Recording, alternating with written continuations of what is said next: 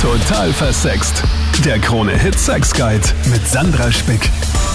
Salü im nächsten Extra-Podcast. Oh, ich liebe das so sehr. Das ist mega spannend, dass ich euch jetzt hier öfter mit Podcasts beglücken darf. Ich bin die Sandra, ähm, talke im Radio, im Internet, mit dir auch privat über Sex, Liebe und Beziehung.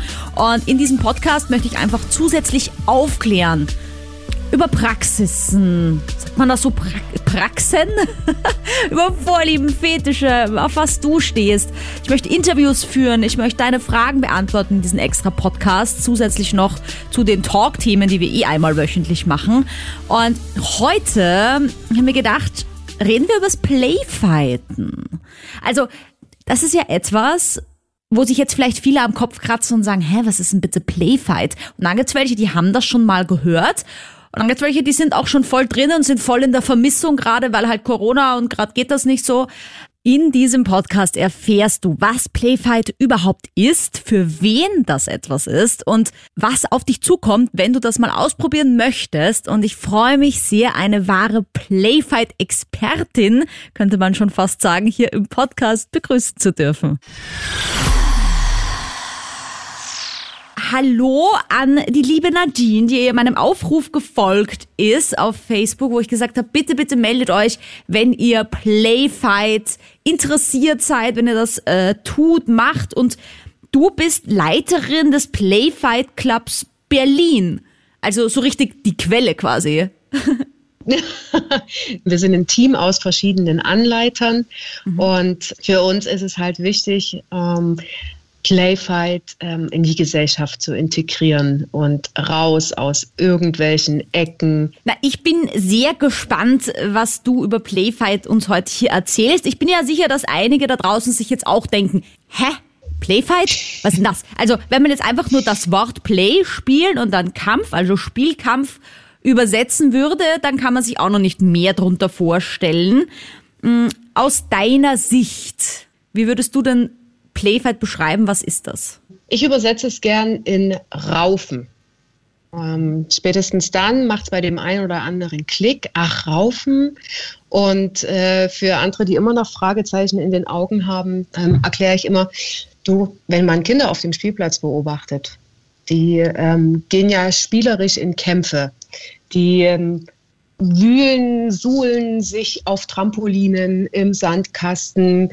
Manch Auseinandersetzung wird da einfach ähm, auf rauferische Art und Weise ähm, ja, gelöst. Aus dem Leben wieder geschafft, genau. gelöst aus dem Leben wieder geschafft. Und schlussendlich ist es das, was wir tun, denn ähm, wir haben Lust darauf, Menschen zu begegnen. Wir haben Lust darauf zu raufen und das halt in einer Vollkontaktmöglichkeit. Jetzt heißt ja meine Show hier total versext und ich habe mir das Playfight ja auch deswegen ausgesucht, weil es ja jetzt nicht nur Raufen ist, sondern es geht ja doch auch ein bisschen in die sexuelle Richtung.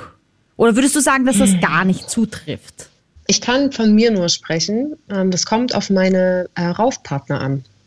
Ähm, es gibt Raufpartner, mit denen spüre ich genau diese sexuelle Energie, die plötzlich zwischen uns ist. Und dann gibt es Raufpartner oder Raufpartnerinnen, ich will das immer alles inkludieren. Ähm, da ist es einfach nur Necken, Raufen, manchmal auch Kräfte messen. Ähm, das kommt wirklich auf die Chemie zwischen den Menschen an und äh, dann entwickeln sich halt manchmal Sachen und dann beißt man aus Versehen mal. Oder genau. ähm, slappt jemanden auf dem, auf den Po.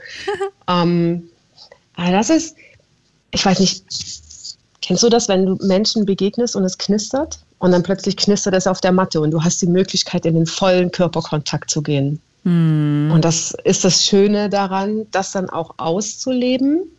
Und Häufig passiert mir das mit Menschen, die ich näher kenne, mit Fremden selten, aber manchmal überrascht es mich und manchmal überkommt es mich.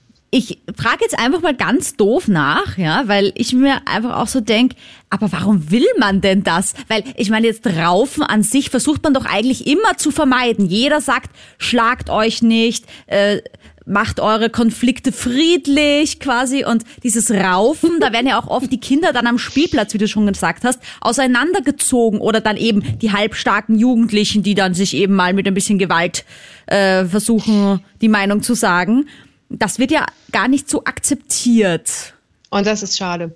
Also in frühen Kindeszeiten ist das für uns ein ganz normales Mittel, uns auszudrücken. Mhm. Und auf dem Weg zum Erwachsenwerden geht dieses Mittel einfach verloren, weil genau irgendjemand sagt, das macht man nicht, das tut man nicht, man schlägt nicht, man macht es verbal, aber um Himmels willen schlag nicht. Mhm. Und das finde ich sehr schade. Und das allererste Mal habe ich entdeckt, dass ich das wahrscheinlich irgendwann in den Wind geschossen habe mit einem meiner ersten Partner. Mhm. Um, ähm, und ich habe mich entdeckt, wir haben uns gekitzelt im Bett und aus diesem Kitzeln wurde dann plötzlich Hände festhalten. Ja, klar, war ich natürlich die Schwächere, schon allein von der körperlichen äh, Konstitution her. Mhm. Und dennoch habe ich versucht, mich zu wehren. Mhm. Und dennoch habe ich versucht, ebenfalls mit auszuteilen, ja, und was passiert dann im Eifer des Gefechts? Irgendwann ist man dann nackt oder war schon nackt und ja, man hat halt Sex. ähm, und das habe ich schon immer total gemocht, äh, dieses Necken, Provozieren. Mhm. ähm, und dann auch gern das einstecken, was ich provoziert habe. Würdest du dann sagen, dass das so ein bisschen auch aus der BDSM-Richtung kommt? Weil jetzt hast du ja schon beschrieben, gekitzelt habt ihr euch, ähm, dann ja auch so ein bisschen festgehalten, dann so ein bisschen Dominanz ausgeübt. Früher hätte ich das mit Händen und Füßen wahrscheinlich verwerten gesagt, nein, um Gottes Willen, es ist doch einfach nur Neckerei. Und je stärker ich in die BDSM-Szene eingestiegen bin, umso mehr habe ich das Gefühl, es gehört da auch so ein Stück weit hin. Mhm. Ähm, denn aus einem normalen Playfight kann auch durchaus schon ein Spiel entstehen. Ähm, natürlich wird da mit Dominanz und Unterwerfung gespielt. Also, also ich bin ja nun im Grunde genommen erstmal jedem Mann per se unterlegen. Mhm, es sei denn, er ist nicht zwei Köpfe kleiner als ich. Das kommt jetzt ziemlich selten vor. Mhm. Ähm, und dennoch habe ich das äh, das Spiel mit manchen Männern halt im Playfight so genossen und ich hatte das nicht das Gefühl, sie würden mich gewinnen lassen wollen, so nach dem Motto, ja, du bist ja die Frau, ich kann ja jetzt nicht, ne?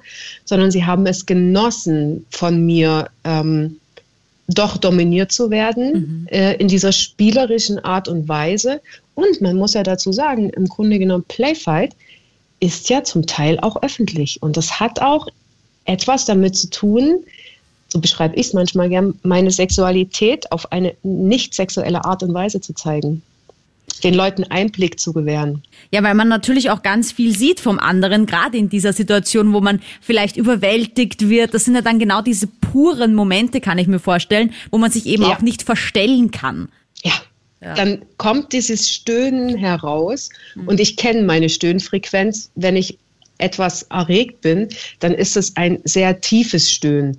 Und ich erwische mich so oft dabei, da, da, sitzen 25 Leute um mich herum, ja. Und dann kommt dieses Stöhnen und im gleichen Moment denke ich mir so, ah, scheiße, jetzt haben sie es wieder gehört und wieder gesehen. Und wenn es mir aber dann ganz schnell gelingt, mit dem Partner oder der Partnerin das wieder weg auszublenden, dass da 25 Leute ringsherum sitzen, mhm. dann genieße ich das und dann ist es so ein Teil auch so, schaut mal hin, ich zeige mhm. euch das jetzt. Mhm. Na klar, so ein bisschen exhibitionistisch ja, ist das ja auch, ne? Aber zu dem möchte ich eh gleich kommen, ja. wie das Ganze abläuft. Nur kurz vielleicht noch zuvor. Also es ist jetzt beim Playfight auch nicht so, weil wir jetzt so diese Prügeleien schon hatten. Es ist ja jetzt nicht ein, man schlägt sich brutalst ins Gesicht Ding. Es ist ja kein Boxkampf, sondern es ist mehr, wie du sagst, so ein, eigentlich so ein, eine Art Tanz fast schon, oder? So ein Körper. Ja. So, so wie, wie heißt das? Capoeira, oder? Wo man sich so in einer, in einer Tanzbewegung ja. bewegt und miteinander eigentlich mehr schwingt. Richtig. Du, du, du sagst, du triffst den Nagel auf den Kopf. Es ist ein Miteinander schwingen und selbst wenn ich jemandem eine Backpfeife gebe, das, ich drehe mich nicht in voller Wucht um, sondern es gibt einen Blickkontakt. Und dieser Blickkontakt ist dieses, dieses Konsens holen. Mhm. Denn im Augenwinkel sieht er vielleicht schon, dass meine Hand zuckt oder in einer Pose ist, wo er jetzt direkt sieht, ah, die plant was. Mhm. Ähm, mhm. Und ich erinnere mich da an eine Situation mit meiner, ähm, mit einer Freundin von mir. Sie, ich habe sie in der Beinschere Und mit einem Mal schaut sie mir in die Augen und ich wusste, ich muss die Bauchmuskeln anspannen. Und ich habe so einfach nur ein langes Augenzwinkern ihr zurückgegeben und in dem Moment hatte ich schon die Faust in meinem Bauch, aber mit angespannten Bauchmuskeln. Mhm. Ähm, dann, dann ist es was ganz anderes, als wirklich unvorbereitet eine Faust in, in den Bauch zu bekommen. Dann ist Ende. Dann macht, passiert gar nichts mehr. Mhm. Und das ist ein, ein Thema, ein Schwingen, ein Miteinander tanzen. Also häufig beschreiben äh, Zuschauer von außen meine Kämpfe auch als Tanzen. Mhm. Da, da, du hast das richtige Wort da in dem Moment für mich schon gewählt. Ja, also für alle, die nur äh, brutal hinhauen wollen, die gehen bitte wieder zum Boxen. Die gehen nicht zum Playfight, ja. bitte da draußen alle, ja. Äh, weil das ist was Achtsames, wo man auch sehr viel über sich selbst lernt dabei. Vor allem nämlich, ja, weil der sehr. Ablauf ja ein spannender ist. Also Du hast jetzt schon gesagt, da sind bis zu 25 Personen, da ist eine große Gruppe. Und wie stelle ich mir das vor? Wie schaut's da aus und was passiert? Also wir treffen uns vornehmlich in geschützten Räumen. Es ist niemand, der von außen dann nochmal zusehen kann, denn das, diese Momentaufnahmen von außen, die können schnell fehlinterpretiert werden. Mhm. Das heißt, ähm, der Raum ist geschützt. Wenn es Fenster gibt, sind die Fenster halt zugezogen. Und ähm, so eine Playfight-Session beginnt in der Regel damit, dass wir erstmal wirklich auch eine Viertelstunde haben, um anzukommen. Die, die sich kennen, begrüßen sich. Und ich als Anleiterin für die, die ich noch nie gesehen habe, die also für mich auch schon neu sind, die begrüße ich erstmal und frage, was, was hat sie denn hergeführt? Woher wissen sie davon und, und was ist ihre Idee, was sie hier erwartet? Und ähm, dann stelle ich ihnen so ein paar ähm, sehr erfahrenen Playfightern vor weil dann meistens heißt die Tür aufgeht und schon jemand Neues wiederkommt. Und ähm, das hat sich sehr gut etabliert, denn, denn die Erfahrenen nehmen sie dann schon mit auf in, in, die, in die Riege, mhm. quatschen mit ihnen. Und dann, wenn die Zeit voranschreitet, setzen wir uns meistens erstmal alle ähm, auf den Boden, auf die Matten. Ich heiße alle herzlich willkommen ähm, erkläre ganz kurz, was wir unter Playfight verstehen, was Playfight ist. Mhm. Und damit es nicht so ein langer Monolog wird, geht es dann auch direkt in die, in die Aufwärmübungen. Denn das ist entscheidend, dass wirklich alle Körperteile aufgewärmt sind, von der Muskulatur über ähm, alle möglichen Gelenke, ähm, die großen Gelenke wie zum Beispiel das Genick. Denn wenn du schon mal versucht hast, aus der kalten heraus eine Rückwärtsrolle mhm. zu machen, geht das meistenteils nicht gut aus. Auch im Warmen geht das bei mir nicht so gut aus.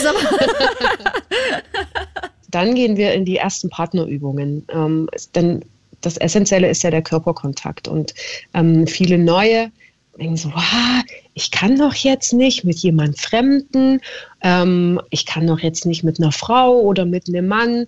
Und ähm, um, um dies halt schon auf eine ganz spielerische Art und Weise wirklich auch schon gar nicht in den Köpfen sich manifestieren zu lassen, werden die Partner getauscht.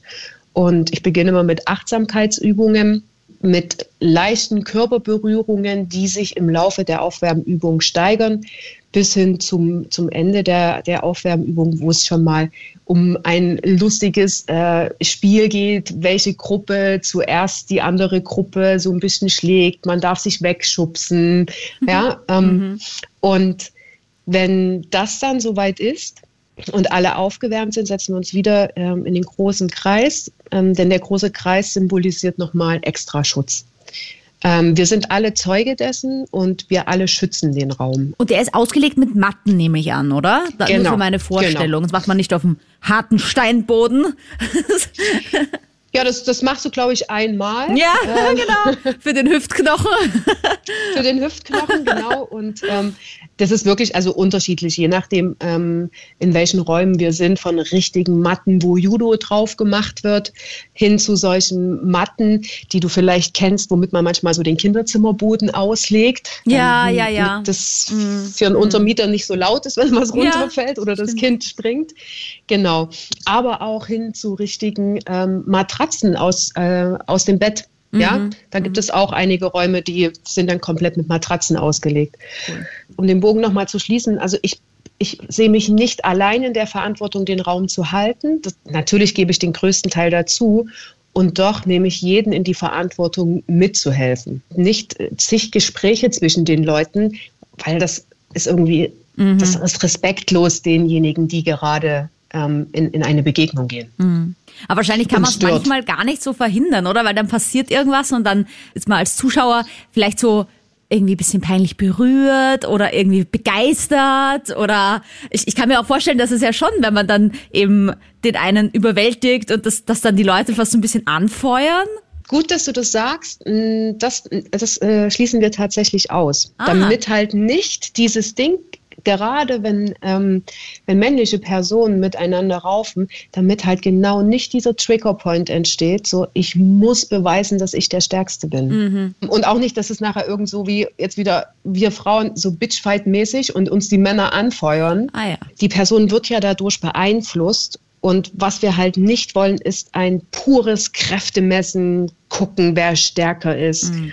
Und das passiert halt wirklich häufig unter männlichen Personen, dass die wirklich mehrere Playfights benötigen, um in das Spielerische hineinzukommen, dass es hier nicht um Leben und Tod geht und ja. äh, zu schauen, dass sie in diesem Raum der stärkste Mann sind. Ja, und der Gewinner und so, ja. Und genau. auch alle Männer, die sich denken, ja, das ist so wie Ölfight in Thailand in irgendeinem Käfig. Nö, da hat man auch jetzt nicht unbedingt knappe Höschen an, sondern einfach was Bequemes, nehme ich an wenn du schon mal einen Mattenbrand hattest, ja, also wenn, ah. deine, ja, wenn deine Knie über so eine Matte geratscht sind, oh, mehrfach, oh, oder dein, dein Fußspann, dann wirst du schon zusehen, dass du ganz schnell das nächste Mal komplett begleitet kommst. Mhm. Denn so ein Mattenbrand begleitet dich eine Woche und mhm. ist richtig ätzend. Oh.